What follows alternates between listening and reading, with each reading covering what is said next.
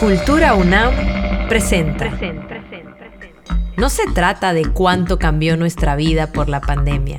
Se trata de cuánto podemos cambiarla a pesar de ella. El regreso a la presencialidad, las actividades híbridas, lo que hemos aprendido.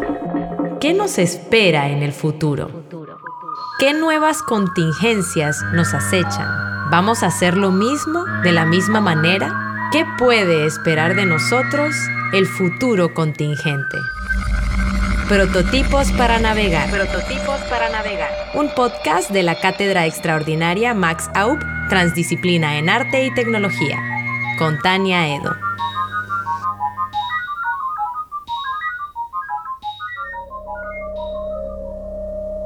Hola, me da gusto saludarles y darles la bienvenida a esta nueva edición de Prototipos para Navegar. Esta vez nos acompaña el doctor Jorge Quintana Navarrete, de Sonora, quien es investigador y profesor en la Universidad de Dartmouth, en Estados Unidos. Es doctor en español y portugués por la Universidad de Princeton y máster en literatura latinoamericana por la Universidad de Sonora. Sus intereses en investigación incluyen la cultura mexicana, los siglos XIX y XX, los estudios utópicos y las humanidades ambientales. Está con nosotros también el doctor Francisco Vergara, él es biólogo y es historiador de la botánica, es investigador y profesor investigador en el Instituto de Investigaciones Biológicas de la UNAM.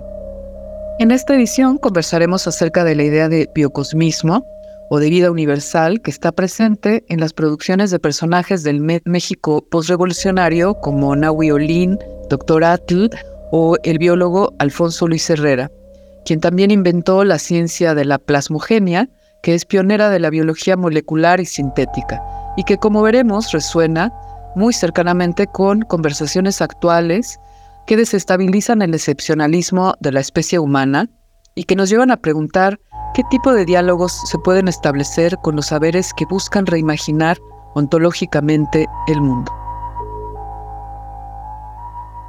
Bueno, pues qué gusto recibirte aquí, Jorge Quintana, en el Jardín Botánico de la UNAM. Estamos eh, pues muy contentas de recibirte y de tenerte como invitado en este podcast, Prototipos para Navegar, y nos gustaría mucho empezar preguntándote acerca de biocosmismo, este libro que está por publicarse y en donde relacionas esta idea de biocosmismo con una serie de artistas mexicanos del tiempo postrevolucionario y sus intereses que de alguna manera se vinculan con, con las prácticas de arte y ciencia que tenemos hoy y que, bueno, para fines, digamos, de los intereses de la Cátedra Maxau y del podcast Prototipos para Navegar, nos interesan mucho esos entrelazamientos entre arte y ciencia, pues en el tiempo, la historia, ¿no? También.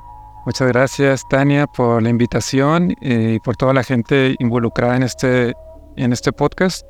Y sí, he estado eh, interesado en los últimos años en, pensar la idea de biocosmismo, que este término eh, era un término muy utilizado en las primeras décadas del siglo XX en distintos círculos intelectuales en el mundo.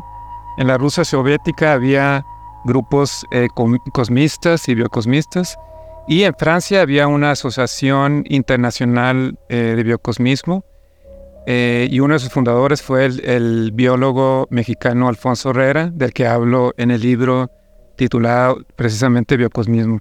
Entonces, a partir de esa, de esa relación entre Herrera y biocosmismo, me interesé en pensar cuáles eran las ideas básicas del biocosmismo y llegué a la idea de la vida universal.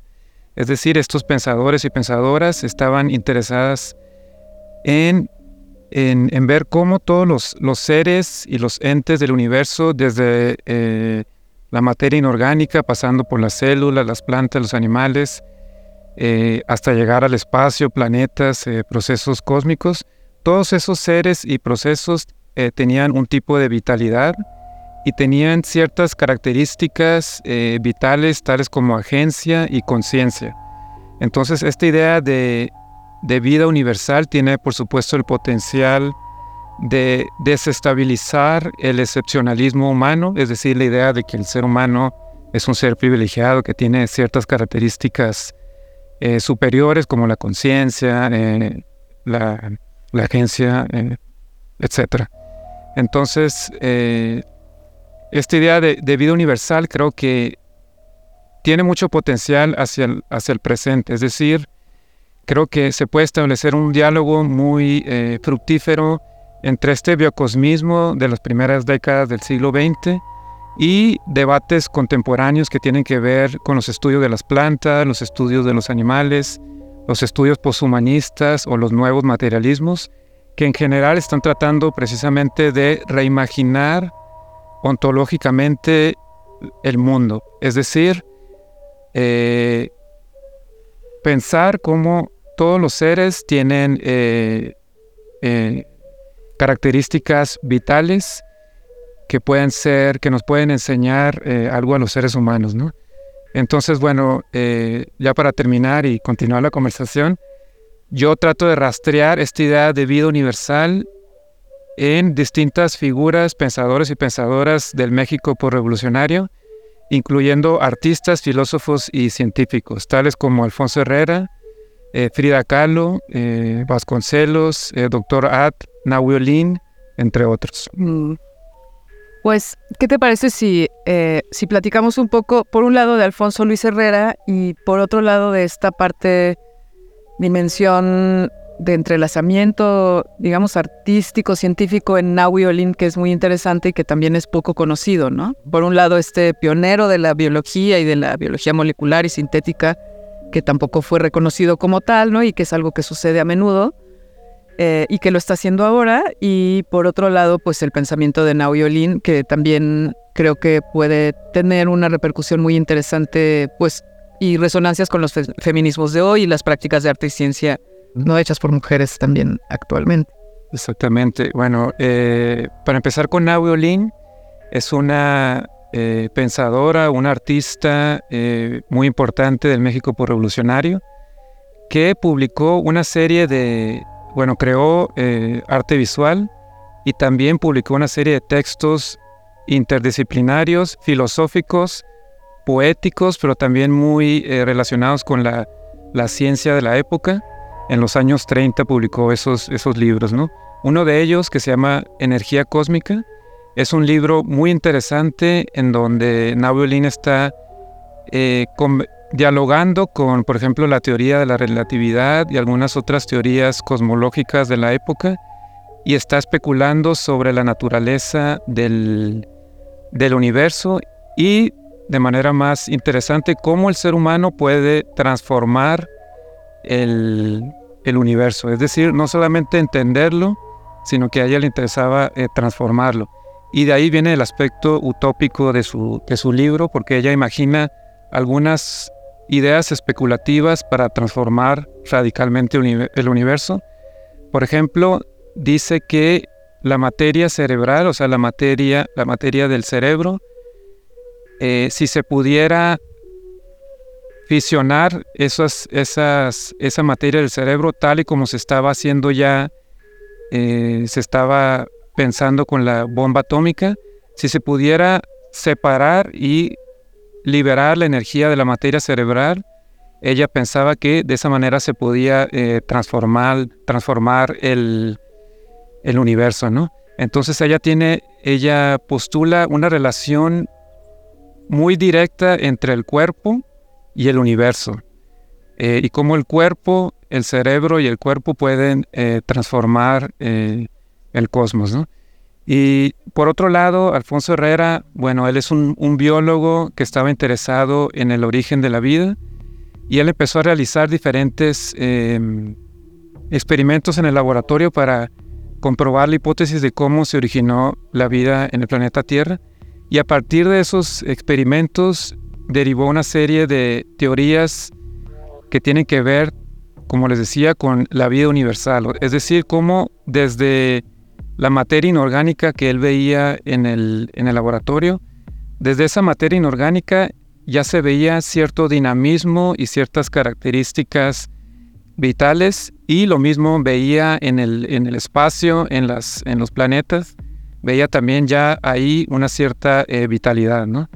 Entonces, eh, a él le interesaba, como a Nahuelin y a otros eh, pensadores y pensadoras biocosmistas, le interesaba esta, esta idea de cómo todo el universo eh, tiene vida y cuál es el potencial utópico de esa, de esa vitalidad eh, del, del, universo. Bueno, qué, qué, maravilla también hablar y podemos hablar también en un momento de la idea de imaginación utópica que es tan importante en el trabajo tanto de, de estas personas artistas como en el tuyo. Y me gustaría preguntarte también, uno de los intereses y de las vocaciones de la cátedra tiene que ver con la transdisciplina.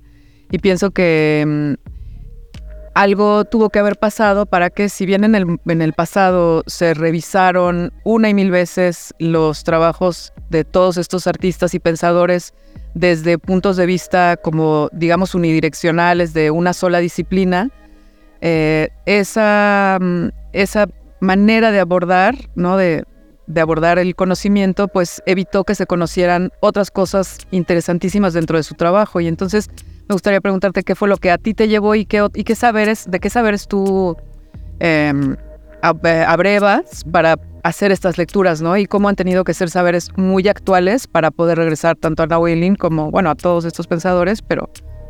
Sí, exactamente. A mí me, me interesa mucho eh, el pensamiento contemporáneo eh, alrededor del medio ambiente y de, la, de los seres no humanos, ¿no? Entonces, eh, basado en un interés y en una lectura, conversación con, con todos estos eh, pensadoras y pensadores que, que, están hablando de, por ejemplo, ensamblajes multiespecies, están hablando de la inteligencia de las plantas, están, en resumen, están reformulando cómo pensamos los seres y procesos no humanos. Entonces, a partir de esa serie de, de lecturas eh, y de talleres como los que están haciendo en, en la cátedra Max Up, eh, empecé un poco a, regresé al, al, canon por revolucionario, que es un periodo de la cultura mexicana que me ha interesado desde hace muchos años. Y con esa, con esa lente empecé a buscar como eh, pensadoras, pensadores que, que tuvieran un aspecto transdisciplinario, eh, que tuvieran por un lado un interés en la ciencia de la época, en la cosmología, en la biología de la época, y también un interés en, la filosofía y en, el arte del periodo revolucionario. Entonces así encontré a, muchas eh, figuras que me interesaron y por ejemplo, em, para regresar a Herrera, es un biólogo que ha sido muy estudiado dentro de la historia de la ciencia como uno de los científicos fundadores de la, de la biología en México. ¿no?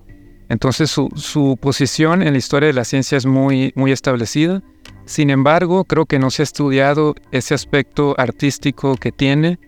Por ejemplo, no se ha estudiado mucho los poemas que, publicó de manera, que se publicaron de manera póstuma de Alfonso Herrera en un libro que se llama Murmullos del Universo. Entonces, Herrera es una figura multifacética que se acercó al problema de la vida, o sea, ¿qué es la vida? Se acercó a esa pregunta fundamental desde la ciencia, desde la filosofía y desde la literatura.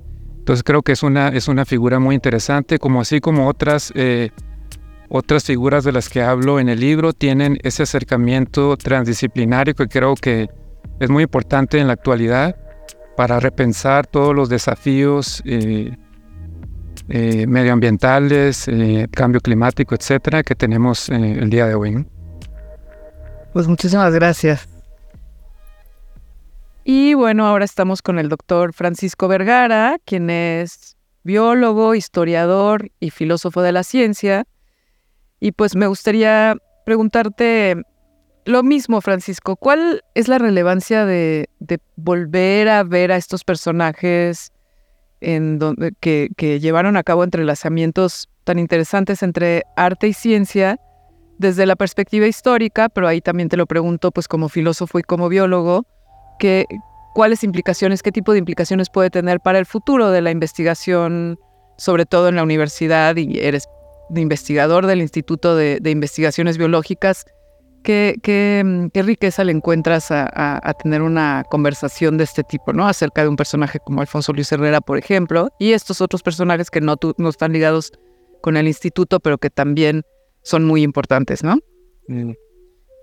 Sí, bueno, el, el caso de Alfonso Luis Herrera, como está destacado en, el trabajo de Jorge, es una persona fundacional para el desarrollo institucional de la biología mexicana él tuvo este conflicto que ha sido ya estudiado por historiadores de la ciencia profesionales como Ismael Ledesma Mateos, conflicto con, con Misako Choterena en particular, como lo argumenta Ledesma y también lo, retoma Jorge, pues es, eh, fundamental para definir los derroteros de, la ciencia biológica institucional, incluso universitaria en México, ¿no? Durante muchas décadas y, como lo argumentan estos autores, se sienten todavía los efectos, digamos, de esas eh, trayectorias que fueron cerradas o acotadas al menos, y las que se desarrollaron eh, de manera más importante como, como dominantes incluso en un contexto pues, de, políticas institucionales. Ahora, desde el punto de vista de la historia y la filosofía y la sociología, yo diría también, de la ciencia, eh, el caso de Herrera es importante por, otra vez, las cosas que, apunta Jorge en sus artículos, en su libro, las que tienen que ver con su participación en estas redes internacionales de discusión sobre conceptos teóricos sobre lo viviente que involucraban pues esta, esta postura acerca de la importancia del protoplasma, las manipulaciones experimentales justamente que hacían Herrera y sus colegas franceses, por ejemplo, pues estaban vinculadas con ese marco analítico y conceptual. Entonces, eso nos permite ver en México, y sobre todo si esto lo comprenden estudiantes jóvenes, por ejemplo, de ciencias biológicas, incluso de química, dado que había tantos elementos de consideraciones físico-químicas al respecto de estas experimentaciones con estas protocélulas, se pueden dar cuenta de que efectivamente, para empezar, la ciencia biológica mexicana no es nueva y ha habido episodios de, la misma que nos han vinculado como país, a través de estos personajes, con el circuito internacional de discusiones eh, eh, sobre los temas más importantes, sobre todo eh, fundacionales a nivel conceptual de, las, de la disciplina, de las ciencias biológicas. Otra cosa que podríamos añadir es que esta distinción entre biología y medicina, que además ha sido importante en términos otra vez de la institucionalización de la investigación y también la docencia en México, eh, la postura de Herrera era muy clara al respecto de la necesidad de diferenciar y de en todo caso poner a la biología como el sustento de la medicina y no necesariamente al revés, que es como se había venido haciendo, pues, porque políticamente, incluso si pensamos en la manera en que durante la Nueva España se establece pues el protomedicato y propiamente la, profesión médica, ¿no? Como dominante, incluso la que se come, para hablar coloquialmente, a la botánica, ¿no? Al, eh, digamos, absorber los estudios sobre plantas, plantas nativas, plantas de interés medicinal, etcétera, para esta eh, aplicación práctica, ¿no? De curar enfermedades, ¿no? esa relación entre botánica y medicina siempre es muy interesante, ¿no? En el caso de, países que pasaron por periodos de colonización, como fue el caso de Nueva España, luego México, ¿no? Entonces, desde el, desde el punto de vista de, Herrera, justamente había que cambiar los términos de la discusión. En el contexto de la maduración disciplinar de la biología, era necesario ver que en todo caso la biología ya madura tendría que proporcionar los insumos conceptuales, teóricos, de, de, fundamentos, digamos, científicos, para que la medicina tuviera entonces sus, sus propias maneras de, actuar, ¿no? Desde el punto de vista investigativo y también de, docencia. Otro punto que hay que destacar allí también es algo que, que, Jorge eh, aborda, también es que eh, el caso de, Herrera con esta investigación de, en el contexto de lo que denominaba plasmogenia, también tenía estos eh, contextos que pretendían, digamos, la, posibilidad de manipular la vida, ¿no? Por eso Jorge utiliza la noción de biopolítica en ese, en ese sentido, ¿no? Entonces, eh, el que ese programa de investigación que fue finalmente cercenado por estos asuntos políticos que ya decíamos han sido analizados por historiadores previamente, el que, el que se haya cortado, digamos, prácticamente de tajo ese, eh, modo de hacer investigación, esos proyectos y líneas, pues no nos permite del todo eh, analizar en este momento qué hubiera pasado si hubieran seguido, ¿no? Un poco haciendo historia contrafáctica, ¿no? Como lo hacen también varios historiadores de la ciencia, qué hubiera pasado, sí, ¿no? Pero es interesante ver más bien eh, lo que en el contexto más contemporáneo se llama biología sintética, ¿no? Donde una de sus ramas es precisamente pues el trabajo con lo que ya de manera más moderna se llaman justamente protocélulas, ¿no? Entonces los protobios eran esa noción del momento histórico de Herrera y ahora el, asunto de lograr la síntesis de espacios celulares donde se puedan eh, incrustar organelos o se puedan crear allí eh, maquinarias, digamos, de producción de moléculas, ya por supuesto con todo el conocimiento de la biología molecular que tenemos a partir de la revolución de Watson y Crick y colegas eh, contemporáneos al descubrimiento de la naturaleza química del ácido desoxirribonucleico. Todo eso, por supuesto, está ahora incorporado. Eso no estaba en el momento de Herrera, de su trabajo y sus contemporáneos y colegas, pero sí, por supuesto, que es posible establecer una vinculación de, en términos de antecedentes, ¿verdad? Eh, esos, trabajos de Herrera y el circuito de, científicos al que perteneció, incluso sin mencionar con tanto énfasis el asunto del biocosmismo, que es lo que le interesa sobre todo a Jorge, pero si, si, queremos también poniéndolo como parte de la discusión, eh, son sin duda antecedentes de algún tipo de las actividades de esas vertientes de la biología sintética, ¿no? Lo más dominante es, como decíamos, ¿no? lo que tiene que ver con genómica, bioinformática, pero también está este ejercicio y esta práctica de tratar de generar células en el laboratorio de manera experimental. ¿no? Entonces, sin duda, esa eh, etapa eh, inicial, digamos, arqueológicamente previa, de los franceses que hacían estos experimentos y donde estuvo sin duda Herrera participando como como eh, un científico que de tú a tú hablaba con ellos, es, es también muy importante, ¿no? Y en ese contexto también, pues todos los conceptos evolucionistas y generis que tenía Herrera también son muy importantes de, de analizarse, ¿no? Ese sería como un segundo apartado, ¿no? De, de contestación de la pregunta que, que me hacías. El evolucionismo en México, cómo se dio, cómo se generó, cómo se ha desarrollado, pues es una pregunta que también muchísimos científicos dentro de la disciplina biológica se han preguntado. Muchos de ellos han llegado a la conclusión de que se ha justamente cortado el desarrollo del evolucionismo en décadas previas, que apenas ahorita tenemos un desarrollo mucho más, eh, digamos, saludable desde el punto de vista contemporáneo de la, de la teorización. Yo diría que eh, sí, en parte esto, esto es cierto, por supuesto, eh, otra vez refiriéndonos al conflicto entre Herrera y Ocho Terena y los colegas de, Ocho Terena, esto sin duda hizo que la investigación más bien de índole clasificatoria, taxonómica, que es muy importante, por supuesto, pero es mucho más cercana a la historia natural, que justamente a veces Herrera la mencionaba de manera un poco derogatoria, porque para él lo importante era la noción de mecanismo y la noción de causas y de la noción de esta vida universal, ¿verdad? Como nos la ha descrito Jorge en sus, en sus trabajos sobre Herrera. Eh, ese contraste, digamos, esa eh, eh, manera diferente de comprender la ciencia, pues es lo que efectivamente ha tenido un papel importante en definir pues ese derrotero del, desarrollo del evolucionismo en México, ¿no? Entonces, en ese sentido también revisar a, a Herrera nuevamente nos permite entender cómo ha sido al menos esa parte del del desarrollo de las teorías evolucionistas en nuestro país.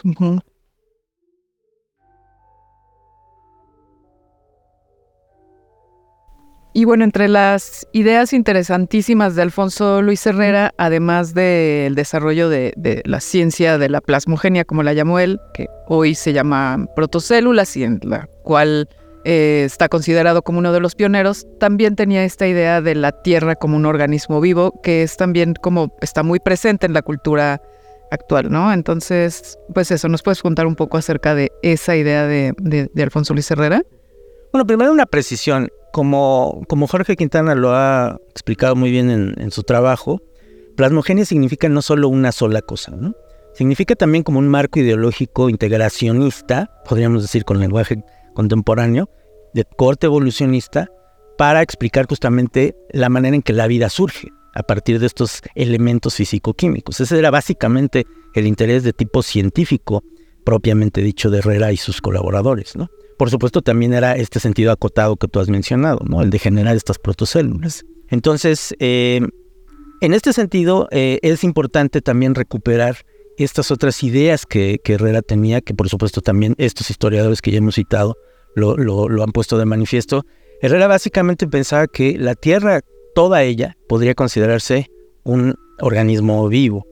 Estamos usando un lenguaje contemporáneo, pero no es eh, quitarle su mérito a Herrera, ¿no? Él tenía esta idea y esto como se hace evidente para quienes pueden eh, estar en, conocimiento de las discusiones recientes y no tanto acerca de los contextos ecológicos del planeta Tierra, incluso en, el sentido de tratar de ver qué hacer ante las crisis ambientales, climáticas que, nos azotan.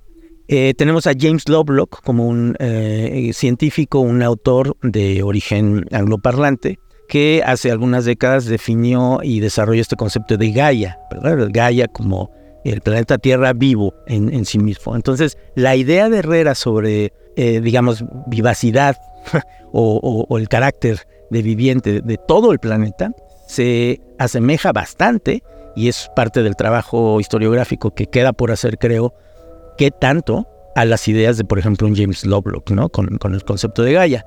Como eh, lo han reconocido también varias personas eh, que estudian estos temas, las incorporaciones, intervenciones de alguien como Lynn Margulis con estos conceptos de simbiogénesis para explicar, por ejemplo, el origen de las células eucariontes a partir de estas bacterias, digamos, que previamente se asocian con otras más grandes. Estas son engullidas literalmente y forman los organelos celulares. Esto también está vinculado. Lovelock y, y Margulis tuvieron discusiones en un contexto de una comunidad todavía mucho más amplia de personas que estaban empujando estas ideas de simbiogénesis, digamos, y de concepción de la vida más allá de simplemente los organismos y los, y los cuerpos de las especies.